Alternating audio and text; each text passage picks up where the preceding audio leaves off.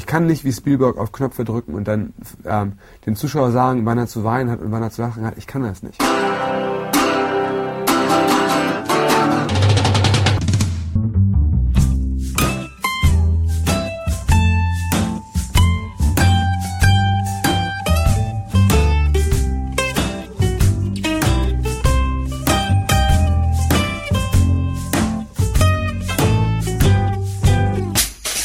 Herzlich willkommen bei Filmkultur, der Podcastreihe von www.kulturwoche.at und einem Interview mit dem Regisseur Fatih Akin zum Film Auf der anderen Seite. Erich Fromms Buch Die Kunst zu lieben, so der Regisseur, hat mich sehr beeinflusst. Ich bin fasziniert von menschlichen Beziehungen, nicht nur auf der Ebene von Boy meets Girl oder wenn es um Sexualität geht.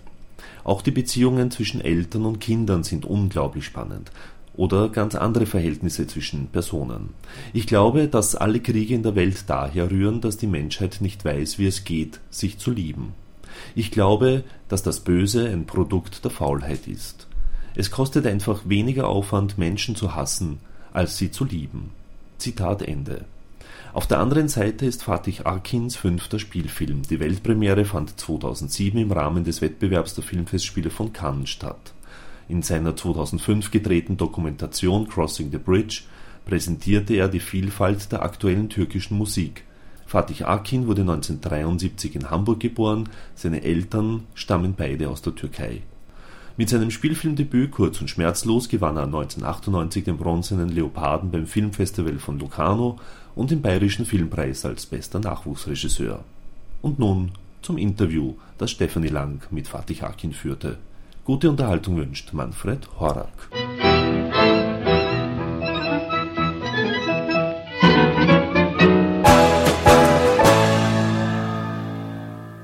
Fertig, fertig, Akin. Fertig wie fertig. Das, was ich zu dem Wort Unschuld sage. Ja, oder was ist für dich Unschuld? Unattraktiv. Also außer Kinder, da finde ich es gut. Mhm. Und ältere Menschen. Also Kinder sind unschuldig, Teenager sind äh, ähm, schon ähm, haben viel Scheiße im Kopf, Erwachsene haben noch mehr Scheiße im Kopf und Ältere sind wieder unschuldig.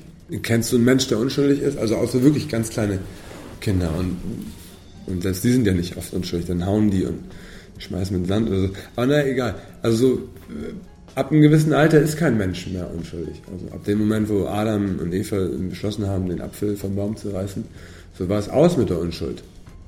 Ja, und ist das jetzt eine Qualität, Unschuld? So? Eigentlich sind wir doch alles, sind wir alle schuldig. So, und davon handelt das, ich glaube, der Film ja davon, dass wir alle schuldig sind und trotzdem oder eben drum liebenswert sind. So, man muss einem doch mit den Fehlern lieben. Oder man muss doch mit Fehlern geliebt werden können auch. So, das ist eigentlich der, der, der ganze, die ganze Idee des Films. Genau das. Also ähm, ich habe immer viele Reaktionen, jetzt gerade von, von Linken, ne, ähm, die die Figur der Aiten total entsetzlich finden, ne, weil sie eben ihre Ideale verrät, weil sie eben nicht mehr unschuldig ist. So, ne? Und das ist eine Scheinwelt. Also ich mache ein Ideal kaputt dieser Leute. So, aber es ist halt eben auch nur ein Ideal. Ne? Ich finde es sehr schön, wie du am Schluss ein idyllisches Bild malst und sowohl schon mit Beginn als auch wieder in der Wiederholung des Beginns äh, deutlich machst, dass es da auch schon wieder eine Verseuchung gibt. Also dass selbst die Luft nicht mehr rein ist. Also das finde ich ziemlich äh, bombastisch in seiner Einfachheit. Ich fand auch noch unglaublich bemerkenswert die, also Thema Heimat, wie du das behandelt hast. Also indem du es nicht angesprochen hast, sondern in jedem Bild gezeigt hast, fand ich. Und vor allen Dingen in den Blicken. Also wenn es Heimat gegeben hat, dann habe ich es in dem Blick von Hannah Schigula gesehen, wenn sie sich vorstellt, wie dieser Vater vielleicht sein könnte. Ja. Ja. Es gibt einen expliziten Moment, wo, wo das ja so ein bisschen ausgesprochen wird. Ne, das ist in der Buchhandlung. Und zwar von Lars Rudolf, ne, von dem Buchhändler, der sagt, er ist von toter Literatur umgeben und hat halt Sehnsucht nach Deutschland. Ne?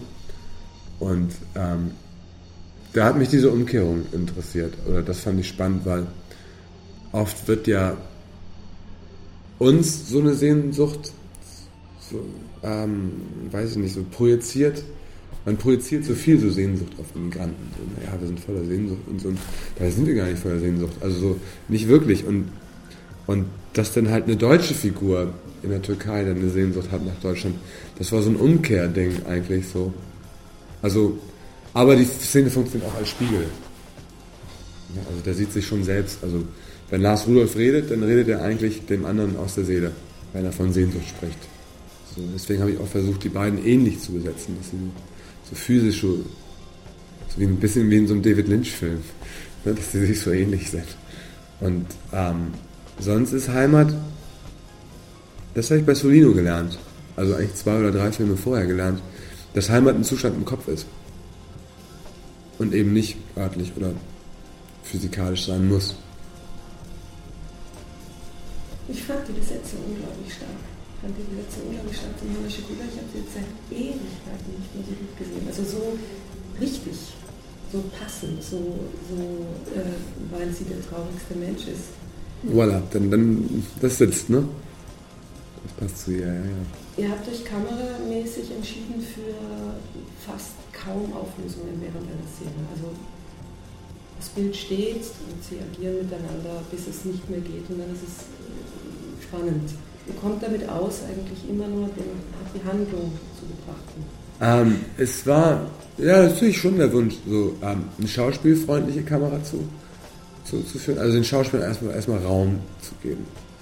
Ne? Ähm, das hasse ich sowieso wie die Pest. Also so jetzt, also so, so sehr komplizierte Kameraeinstellungen, wo du, wo du den Schauspielern keinen Raum gibst. Das kannst du in einem Genrefilm machen, finde ich. Ne? Und das werde ich auch mit Sicherheit irgendwann wieder machen. Ne, aber jetzt so ein Film, wo es so um, wo es um Entwicklung von Figuren geht, wo es um Entwicklung von Menschen geht, wo es, wo es um Menschen geht, ja, da, da kann ich ja die nicht, da will ich sie nicht so domptieren wie die Möbelstücke hin und her rücken oder sowas. Dann schwirrten natürlich so, so Vorbilder mit, so Uso war so ein, war so ein Ding, was so, was oft so viel. Lass uns das machen wie Uso, ne? So, Kamera einfach stehen lassen. Jarmusch. Also mein Kameramann hat sich eher an Uso orientiert, weil er auch ein bisschen älter ist als ich. Ne? Ähm, und ich habe mich viel so, ich habe viel an Jarmusch gedacht. So, ne? Also Jarmusch kann das, glaube ich, wie kein zweiter. Ne? Also so den Raum und die Person in seiner Einfachheit und in seiner Tiefe zu benutzen. Ne? Und, und Jarmusch-Filme leben ja auch von, von, von, ähm, von ihren Figuren. Ne? Von, ja, also die Figur und der Raum. Ne? Jarmusch war ein großes Vorbild bei dem Film.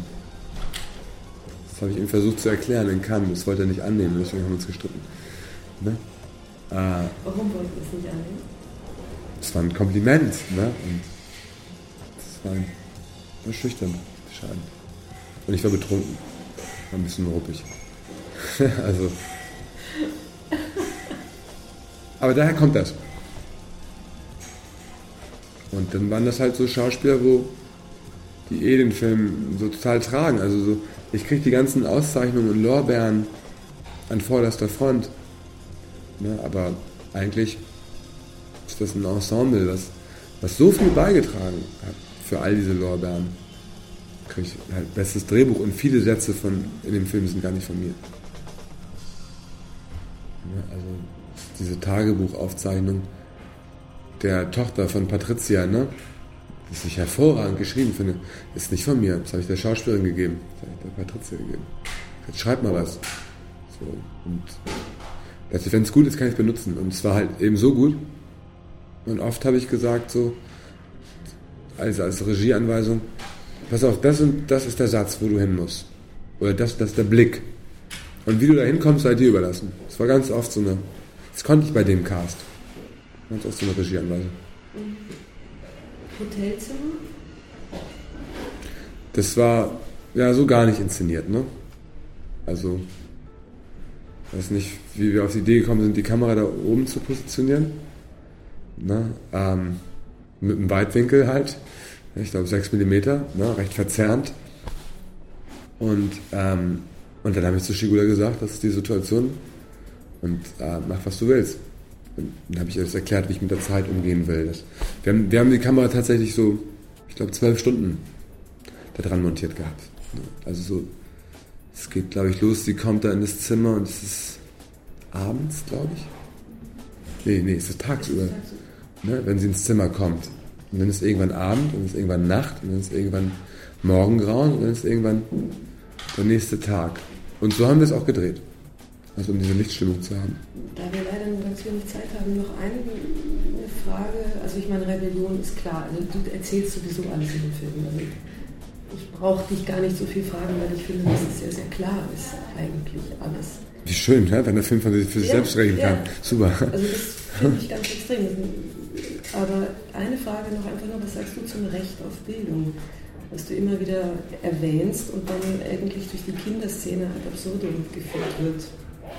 Ja. Weil einfach eine Bildung stattgefunden hat, die äh, etwas sehr kontraproduktives ist. Das ist ja eben der Mangel an Bildung, ja, ja. dass diese Kinder da raustreiben. Beziehungsweise ist es halt Fernseh- und Kinobildung. Ja. Also wie bringt man die Kinder dazu, dass sie was lernen, was sie nicht wissen, dass sie vielleicht lernen sollten? Das weiß ich nicht. Das kann ich beim besten Willen nicht beantworten. Also so, weil ich es nicht weiß. Mhm. Ne? Aber das ist halt so, so mein Ideal. Wenn dann die Linken oder sonst wer kommt und so, so halt Ideale haben, dann wäre mein Ideal halt so ein, ein globales Bildungssystem. Ne? Also das weiß ich, was UNICEF oder die UNO oder ich weiß nicht, wo überall auf der Welt dasselbe gelernt wird vielleicht. Ne? Also natürlich Abweichungen durch die verschiedenen Geschichten. So, ähm, und wo es vor allem umsonst ist. Also wir leben ja in einer, in einer Gesellschaft schon immer, wo ja nur die Reichen aufs College können. In Deutschland ist es ganz schlimm, also auch so PISA und OECD äh, äh, belegen das ja. Ne? Ähm, wir haben ja dieses Klassensystem. Ne? Also ich weiß nicht, wie es in Österreich ist, aber in Deutschland ist so Hauptschule, Realschule, Gymnasium. Also wir fördern dieses Kastensystem, was es vielleicht in Indien gibt, was viele Leute in Indien kritisieren, das haben wir in Deutschland. also so, man muss nicht in die dritte Welt gehen, um, um, um, um gravierende Mängel zu erkennen. Also Rütli war in Deutschland und Erfurt war in Deutschland. Ja, und ähm, diese ganze Parallelgesellschaft, ne? So, ähm, das ist in Deutschland und die Leute werden da ähm, hineingeschult. Ja, und äh, ich kann mir nicht vorstellen, dass eine Gesellschaft das gutheißen kann. Was, was der Vorteil von einer Gesellschaft sein kann. Es ist wirklich so, dass je weniger Leute Bildung haben, desto besser. Ja, weil dann ganz viel Geld nur für wenig Leute aufgeteilt wird. Oder wie oder was? Ich weiß es nicht. Das sind Politiker, die das beantworten müssen, nicht ich. Also, und, aber wenn mein Film eine Diskussion oder einen Dialog auslösen kann, dann würde ich mich, würde mich freuen. Ja. Dank dir. Dank dir, echt. Und somit sind wir auch schon wieder am Ende von Filmkultur, dem Podcast von kulturwoche.at angelangt. Vielen Dank fürs Zuhören und vielen Dank fürs Dranbleiben. Bis zum nächsten Mal. Ihr Manfred Horak.